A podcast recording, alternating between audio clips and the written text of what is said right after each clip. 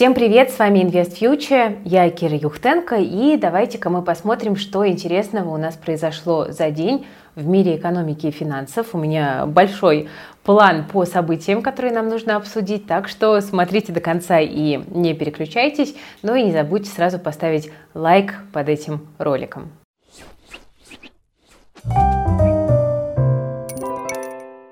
Друзья, начну с полезного анонса. Очень много вопросов было в последнее время о том, как платить налоги людям, которые уехали в длительное путешествие, и что делать, если ты потерял налоговое резидентство. В России э, мы решили по этому поводу сделать эфир, пригласили эксперта. Это Роман Курганов, э, член реестра инвестиционных советников Центробанка, член СРО АМИКС, э, профессиональный консультант, который в том числе занимается и вопросами налогов. Поэтому мы обсудим, как платить налоги людям, которые переехали, Э, как не попасть на штрафы и как, собственно говоря, свою налоговую нагрузку по возможности оптимизировать. Там есть очень много интересных нюансов, и в частности, например, сейчас люди, которые там получили паспорта других стран, не продумав налоговые вопросы, мучаются, потому что нагрузка у них получается гигантская.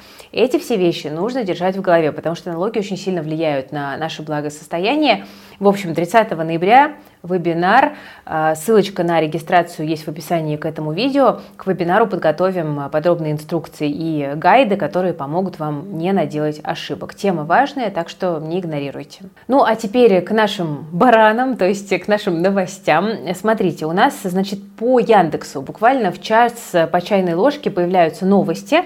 Э, компания тут, значит, сообщила, что все-таки э, компания останется публичной после реструктуризации но это, в общем-то, хорошая новость, э, но при этом расписки Яндекса как-то не особенно на эту новость отреагировали и продолжили снижаться после стресса на прошлой неделе. Ну, во-первых, не очень понятно, на какой именно бирже останется компания. Э, и, кроме того, э, у нас нет пока абсолютно никаких разъяснений о том, какая судьба ждет держателей расписок, то есть нас с вами, э, поэтому ждем здесь каких-то подробностей, мы обязательно вам про них расскажем. Тем временем, друзья, у нас на московской бирже может появиться еще одна Э, инновационная компания, которых нам так не хватает, э, э, сервис аренды самокатов УВУШ заявил, что в ближайшее время выйдет на IPO. Конечно, время сейчас такое довольно специфическое для новых размещений. Напишите в комментариях, как вы думаете, почему на самом деле компания решила размещаться, но в целом какие у нас есть базовые вводные. Значит, заявление на включение обыкновенных акций подано на московскую биржу и будет размещено 50 миллионов акций.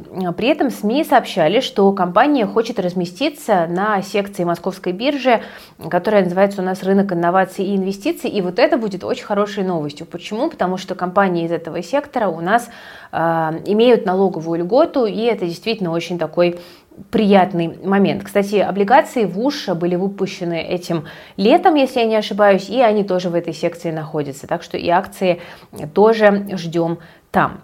Ну, в общем, ВУШ компания достаточно сильная, правда, у нее сезонный бизнес, ее конкуренты это Яндекс.Гоу и Юрент, вообще достаточно рентабельный бизнес, но еще раз, да, зимой особенно на самокатах не наездишься, и это проблема.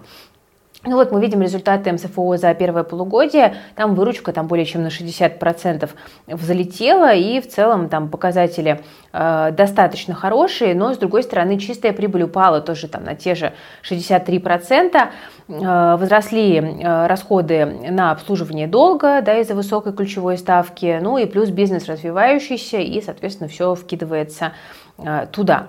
А, ну, в общем, понаблюдаем с большим интересом, а вы пишите в комментариях, будете ли покупать такого нового эмитента, рассматривали ли вы его уже для себя. Теперь, друзья, немножечко про геополитику, потому что это то, что влияет на российский рынок в первую очередь сейчас. У нас такой яркий заголовок у сегодняшнего ролика. Ну, он, конечно, призван обратить э, на себя ваше внимание, но, в общем-то, э, у нас как бы история очень интересная, потому что во вторник главы МИД Турции, Финляндии и Швеции обсудят э, членство в НАТО.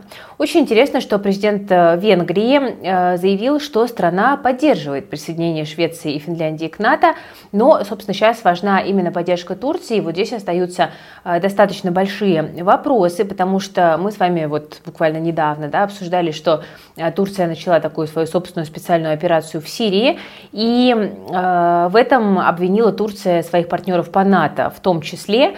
Э, да, я напомню, что Турция борется с курдами, а в Швеции и Финляндии некоторые курды проживают. Из-за этого возникают разногласия у руководства стран, потому что страны не хотят выдавать Турции людей.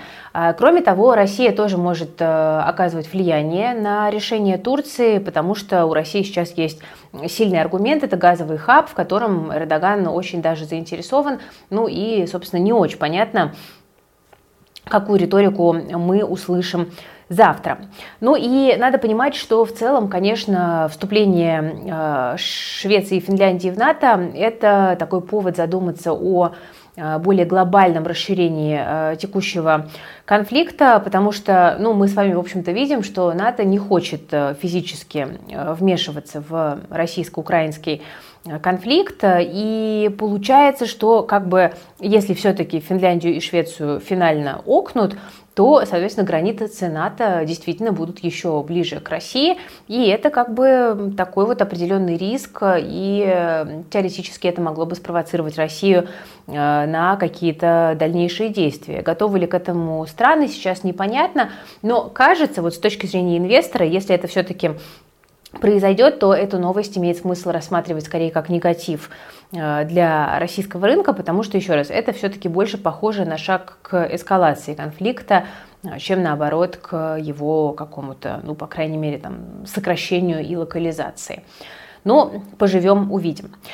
Тем временем Совет Евросоюза тут, значит, собрался включить обход санкций в список уголовных преступлений. Министр юстиции Чехии отметил, что страны ЕС имеют разное понимание нарушения ограничений, поэтому нужно составить единый список. И вот его пока нет, непонятно, что конкретно чиновники укажут. Политологи говорят, что делается это все, в принципе, с той же самой целью, чтобы э, было проще конфисковать замороженные в Евросоюзе российские активы, и как бы с каждым шагом для этого набирается у той страны больше как бы юридических обоснований, потому что если замороженные активы подсанкционных лиц признают полученными там, каким-то недобросовестным путем, то их можно будет э, уже там, переводить туда, куда планируется. Но при этом надо понимать, что сейчас э, там Еврокомиссия будет разрабатывать директиву, где опишут как раз-таки вот все там преступления наказания за обход санкций, санкций.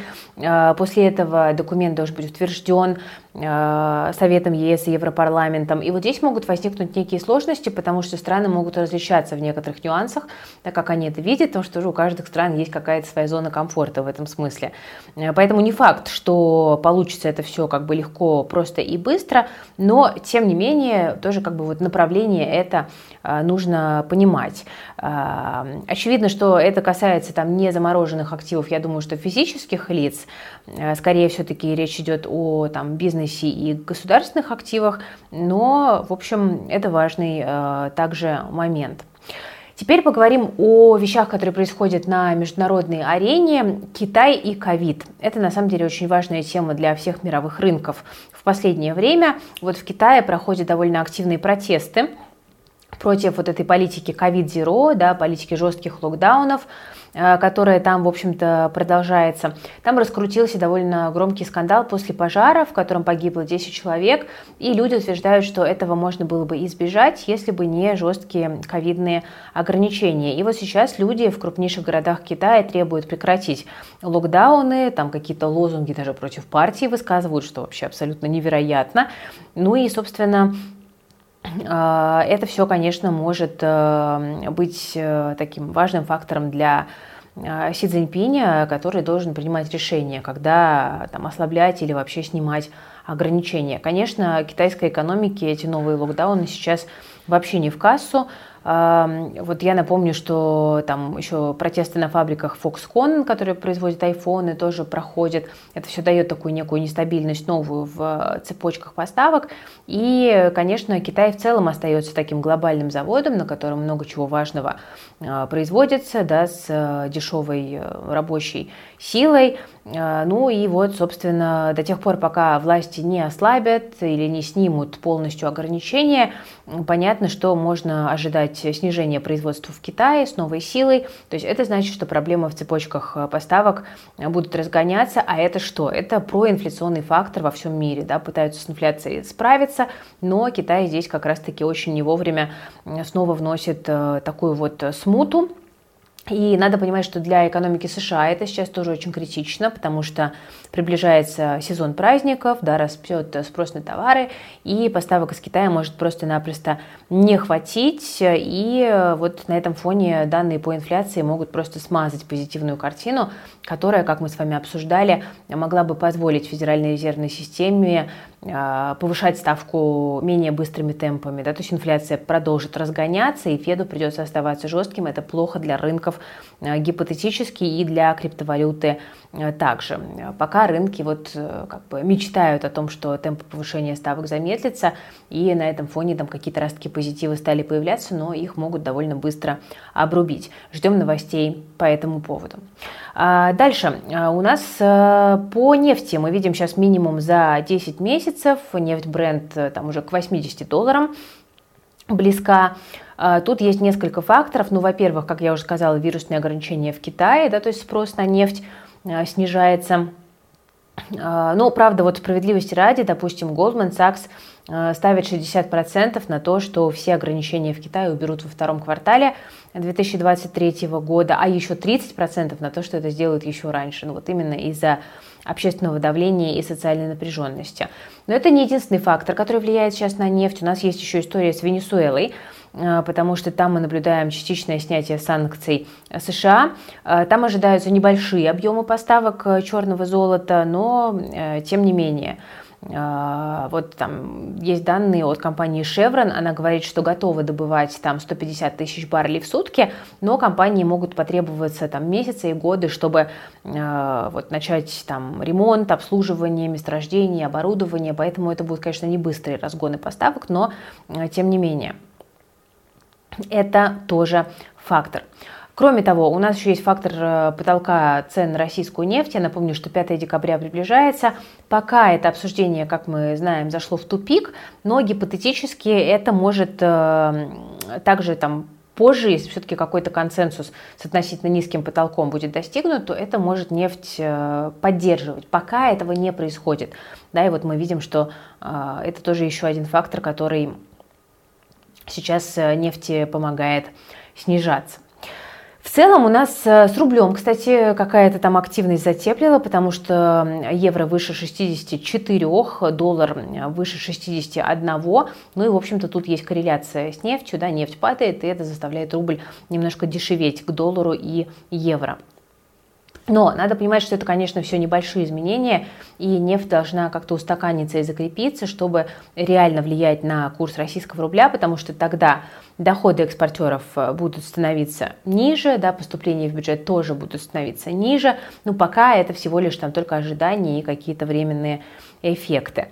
А, так что э, будем очень внимательно смотреть, э, но вот мы видим, что, кстати, евро даже доллар сегодня сумел обогнать, э, потому что вот, собственно, э, ФРС будет замедлять рост процентных ставок, да, как рынок, по крайней мере, пока ожидает, а ЕЦБ, наоборот, как раз-таки должен повышать быстрее, именно потому что, ну, там пока инфляция точно не побеждена, и как бы энергетический фактор очень сильно разгоняет инфляцию в еврозоне, да, вот вся эта история с э, российско-украинским конфликтом в том числе. И на этом фоне ЕЦБ вынужден повышать ставку. Это, в принципе, плюс для евро, по крайней мере, вот там в среднесрочной перспективе, да, и как бы ставки в Евросоюзе будут там ближе к США постепенно, капитал начнет возвращаться в Евросоюз и, соответственно, в европейскую валюту. Вот пока, как бы, если тренды выглядят так, но, еще раз, ситуация может довольно сильно сломаться, потому что у нас большое количество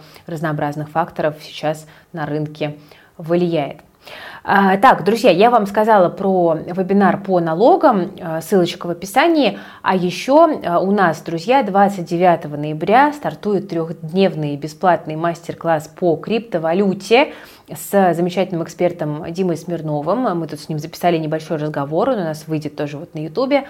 Совсем скоро не пропустите. Ну и, собственно, кому крипта интересна, залетайте на марафон. Мы там разбираем самые базовые понятия, которые необходимы э, для того, чтобы там уже на более продвинутом уровне пользоваться криптовалютой и избегать рисков, которых, конечно, сейчас в этом классе активов очень и очень много. Мы за такой консервативный, осторожный подход. Если вы такой подход разделяете, приходите разбираться в основах. Ссылочка на регистрацию тоже есть в описании к этому видео. Все, на этом я заканчиваю. Сегодня у нас было много таких важных э, новостей. Мы видим, что в мире все по-прежнему очень э, так, нестабильно, да, в том числе экономические тренды.